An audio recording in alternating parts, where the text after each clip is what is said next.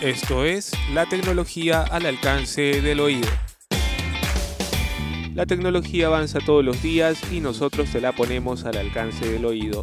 Buenos días, buenas tardes y buenas noches desde donde estén. Bienvenidos a esta segunda edición de la tecnología al alcance del oído, tu podcast tecnológico de cabecera en edición de bolsillo.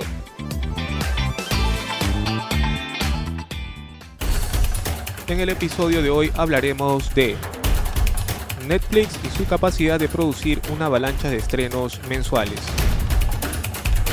Es 2020 y aún utilizamos pilas alcalinas. El iPhone 12 sin cargador en el 2020. Netflix y su capacidad de producir una avalancha de estrenos mensuales. Tal como nos tiene acostumbrados Netflix, antes de iniciar un nuevo mes, a través de los trailers ya vamos conociendo los estrenos del contenido que se viene, que por lo general suelen superar las 70 producciones mensuales, que van entre series, películas y demás contenidos. Esto es solo un promedio de las cifras de los nuevos lanzamientos que se mantienen cada mes. Es solo en base de lo que se conoce públicamente, porque el número puede variar, ¿no? Siendo incluso mayor.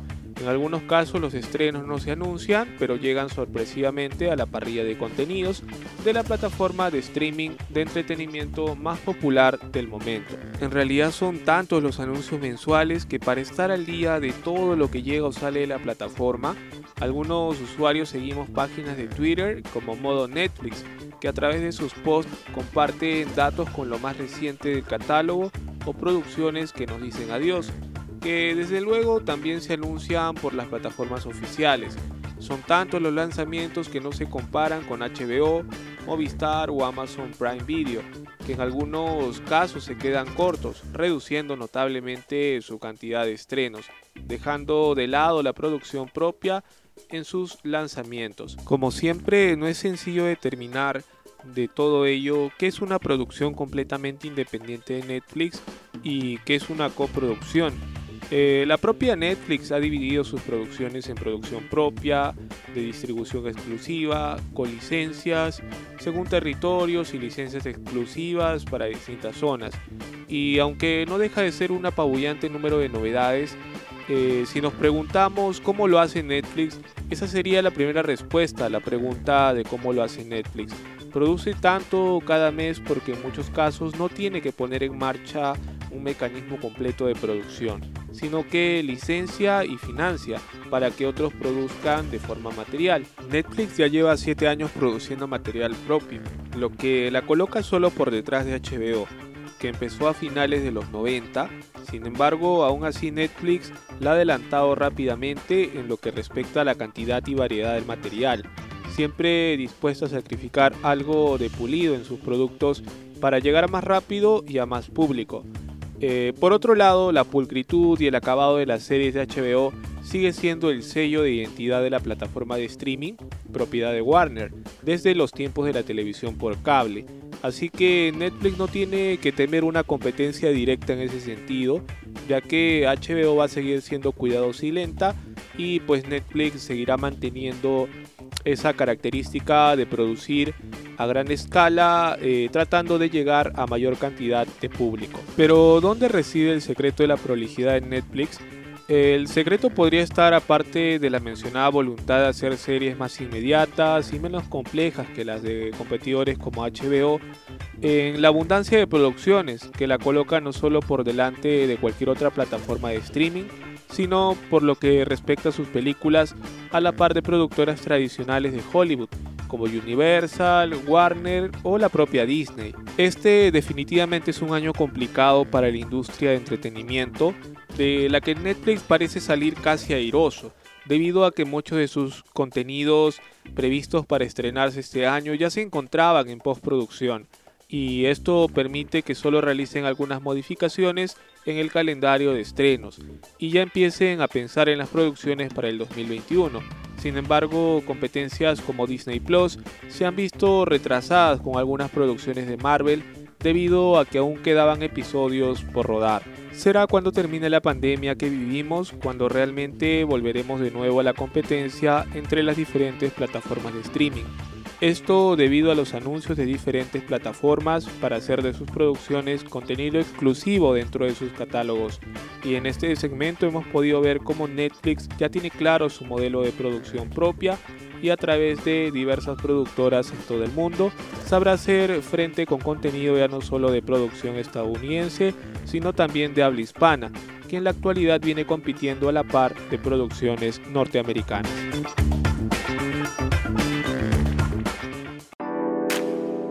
Es 2020 y aún utilizamos pilas alcalinas.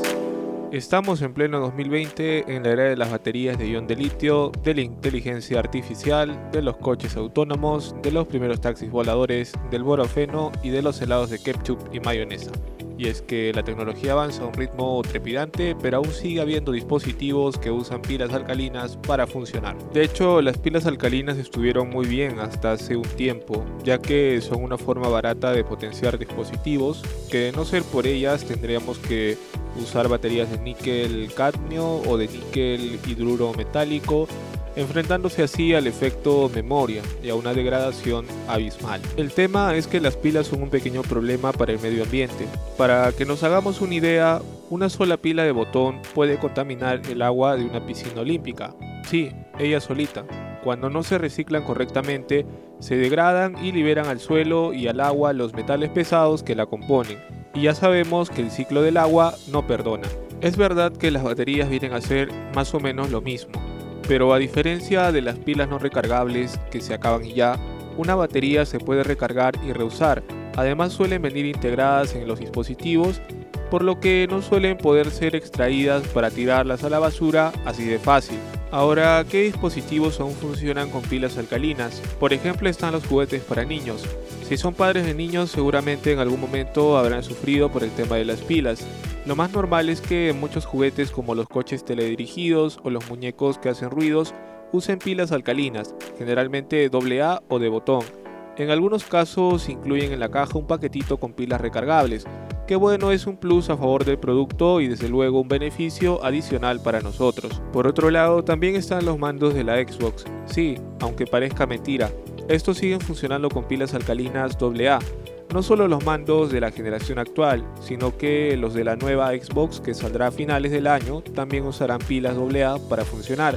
Entiendo la idea de darle al usuario la opción de usar pilas o comprar una batería recargable por separado, pero preferiría que el mando viniese con la batería por defecto y la opción de usarlo con pilas y no al revés. También está el mando de la tele y de casi cualquier electrodoméstico. Ahora que todas las teles tienen puerto USB, quizás sería un buen momento para que los mandos dejasen de usar pilas alcalinas de una vez por todas.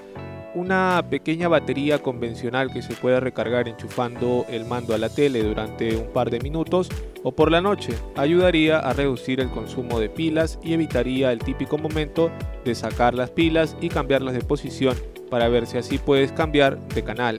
Lo mismo con los aires acondicionados, por ejemplo, cuyos mandos siguen usando pilas alcalinas AAA.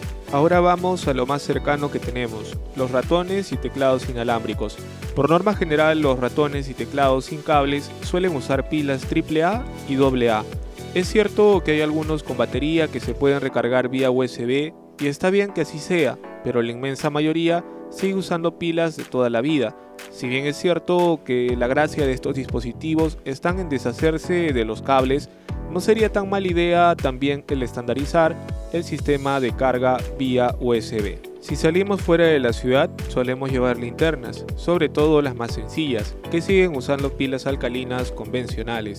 Sin embargo, son las linternas más potentes las que suelen llevar baterías y que son recargables. También tenemos las radios portátiles. Sí, aún hay gente que escucha radio en una radio portátil. Muchos fabricantes se han ido desprendiendo de esta funcionalidad conforme ha ido desapareciendo el jack de auriculares, así que es algo que se mantiene hasta la actualidad. Y así podríamos seguir mencionando muchos dispositivos más de uso cotidiano, como los relojes de pared o de cocina, las básculas de peso, detectores de humo, etc., que aún conservan el uso de pilas alcalinas como medio energético para cumplir su función. Y así la tecnología parece avanzar a pasos agigantados, pero no en todos los sectores de la industria. Le diremos adiós a los accesorios en el próximo iPhone 12. Este es un interrogante que se vocea hace bastante tiempo. La primera vez fueron los audífonos a raíz de una filtración dada por un analista como lo es Min Kuo, quien rumoreó que la compañía de la manzana ya no incluiría los auriculares como parte del paquete de accesorios de la caja que incluyen los iPhone. Esto al parecer sería una estrategia para que los usuarios le den mayor cabida al uso de los auriculares inalámbricos. Como sabemos, Apple ya desde hace un tiempo viene renovando una serie de AirPods añadiendo nuevas características y mejorando la funcionalidad de este producto, incluso puede ser utilizado con diferentes dispositivos de diferente sistema operativo. ¿Podría esta situación marcar la tendencia de los demás fabricantes para reducir el costo de producción e incrementar beneficios en las ventas? Y es que si retrocedemos varios años atrás, veíamos que la cantidad de accesorios que incluían los fabricantes eran mucho mayor, muy aparte del cargador, incluían los auriculares, cargador para auto y adaptadores para monitor. Sin embargo, vemos que en la actualidad esto ha ido cambiando. En algunos casos los fabricantes se han ido adaptando, cambiando los accesorios que incluyen dentro de la caja, por ejemplo, carcasa para el equipo y micas de protección para la pantalla. Pero en la mayoría de marcas hemos ido apreciando que los accesorios se han ido reduciendo considerablemente. Esto desde luego depende de la gama del producto y del criterio del fabricante. Mientras más costoso sea un producto, más posibilidades de tener uno que otro accesorio catalogado como edición especial. Bien, ahora se suma el rumor sobre un iPhone 12 ya no solo sin auriculares, sino también sin cargador, rumor que es cada vez más fuerte, ya que la evidencia más reciente apunta a que Apple estaría haciendo encuestas con algunos clientes. Estas se estarían realizando con la finalidad de saber qué uso le dan al cargador USB que viene en la caja. Todo esto a raíz de un tweet publicado por un usuario de Brasil, quien señala que Apple le envió una encuesta para preguntar sobre el cargador USB, sin incluir al cable Lightning. Entre las posibles respuestas podemos encontrar lo vendí, lo perdí, se lo dio un miembro de la familia o amigo, o todavía lo uso en casa, o todavía lo uso pero no lo tengo. Sin duda esta última sería la del origen de este cambio, ya que muchos usuarios que renuevan constantemente equipos de la marca de la manzana no harían uso de los accesorios que incluyen la renovación de producto. De hecho, los accesorios no han sufrido mayores cambios desde hace mucho tiempo. Vivimos en la era de la carga rápida y es algo que Apple aún no incluye directamente de fábrica en sus accesorios, obligándonos a más de uno a adquirir cargadores por separados, dándole solo uso al cable que incluye dentro de la caja. No todo es negativo en esta vida y ahora escuchemos algunas buenas razones por las que no necesitas un cargador en la caja de los iPhones. De hecho, ya mencionamos una de ellas, y es que más de uno tiene un cargador libre en casa, ya sea de la marca de la manzana u otro dispositivo adquirido anteriormente. El primer punto positivo sería el impacto medioambiental, ya que esto supondría menos recursos para la fabricación y lo que es más importante, un espacio menor para el transporte generando a la vez un beneficio empresarial, ahorrando costes, reduciendo las cajas y almacenamiento. Por otro lado, también estaríamos reduciendo el desperdicio electrónico, obligando a los usuarios a reutilizar algún cargador disponible. En la actualidad el puerto USB se ha extendido tanto que podemos cargar el móvil desde un ordenador, un estabilizador de corriente o a través de una extensión o power bank. Una de las razones más fuertes es la presencia de la carga inalámbrica, que se está volviendo popular y ha llegado para quedarse. La última razón sería prepararnos para el futuro, ya que Apple planea un dispositivo sin puertos en un futuro no muy lejano, y este sería un primer paso para reducir la dependencia de los usuarios sobre estos accesorios. De hecho, no solo Apple, sino es más que seguro que muchas marcas se sumarán a esta tendencia. Samsung, por ejemplo, que también parece optar por esta medida.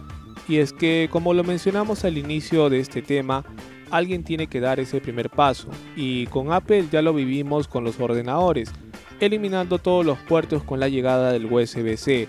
Y hoy parece que ya estamos casi acostumbrados.